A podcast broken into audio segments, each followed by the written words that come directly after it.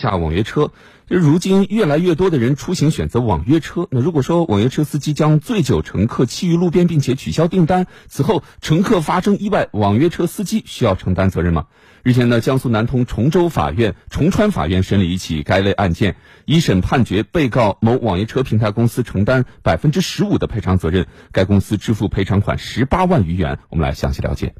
案件发生于二零二一年十二月十九号的晚上。保某在江苏南通某餐厅用餐，席间饮酒过多。用餐结束后，餐厅工作人员帮忙用保某的手机在某网约车平台下单约车。保某上车后，车辆在原地停留几分钟，保某又打开车门。网约车司机蔡某搀扶保某下车后，保某站立不稳，当即倒地。蔡某未作停留，驱车离开，并取消订单。次日，保某被发现溺亡于附近的河道。保某家属认为，司机蔡某和某网约车平台公司对保某的死亡负有责任，向法院起诉并索赔八十七万余元。原告代理律师张红介绍了原告的主张。家属在查看视频后是十分悲痛和气愤的，因为司机蔡某是在明知保某处于深度醉酒状态的情况下，将保某拉下车抛在路边。保某下车后呢，当即倒在地上未能站起来，但蔡某仍然不管不顾的驾车离去。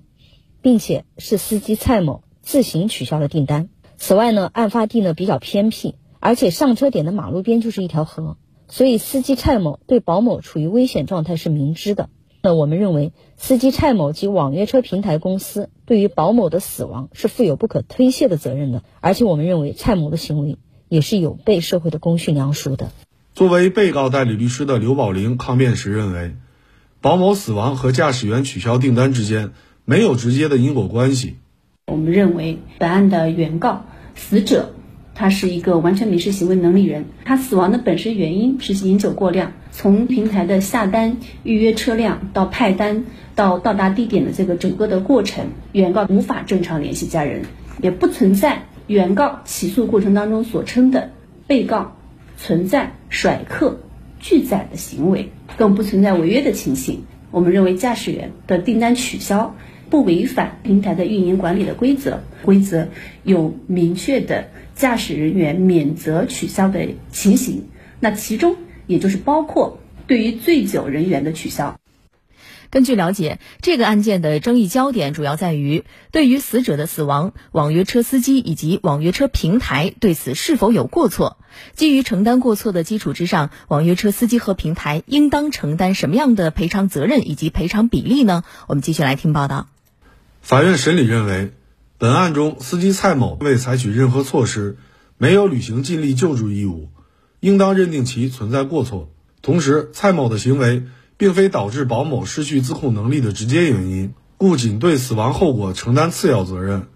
承办法官：崇川法院审判委员会专职委员钱徐宁。根据我们国家的民法典的规定，那么承运人在履行运输合同过程中，对于遇险的、分娩的或者遇有疾病的这些乘客，他是有一个尽力救助的义务。所谓的尽力救助，应该是要能起到帮助乘客避免危险，或者是帮助他摆脱这样一个危险状态的这样一个效果。但是在这个案件，我们看到网约车司机通过和乘客长时间的交流，已经能够发现他已经处于非常严。重的醉酒状态，能够做到的尽力救助的，包括比如说报警，包括呃把他还交到这个酒店的工作人员，或者是通过拨打电话去联系他的家人等等这些可行的救助方式。法院审理认为，蔡某利用平台接单从事运输服务，亦属于网约车平台的经营范围，平台从中获利，因此平台应当承担法定的承运人责任。钱徐宁。关于网络预约出租车的这个经营的管理办法中呢，它是明确规定了网络运营的这个平台，它是承担承运人的义务。同时呢，对于这个乘客，他负有安全保障义务。这个网络平台呢，它对于司机，它也有相应的管理教育职能。对于网约车司机违反救助义务的责任，应当由他的法定的承运人责任的平台来进行承担。最终结合事实情况和当事人过错程度，崇川法院酌情确认被告某网约车平台公司承担百分之十五的赔偿责任。一审判决该公司支付赔偿款十八万六千四百八十九元。判决后，双方均未上诉，平台公司已及时履行了判决义务。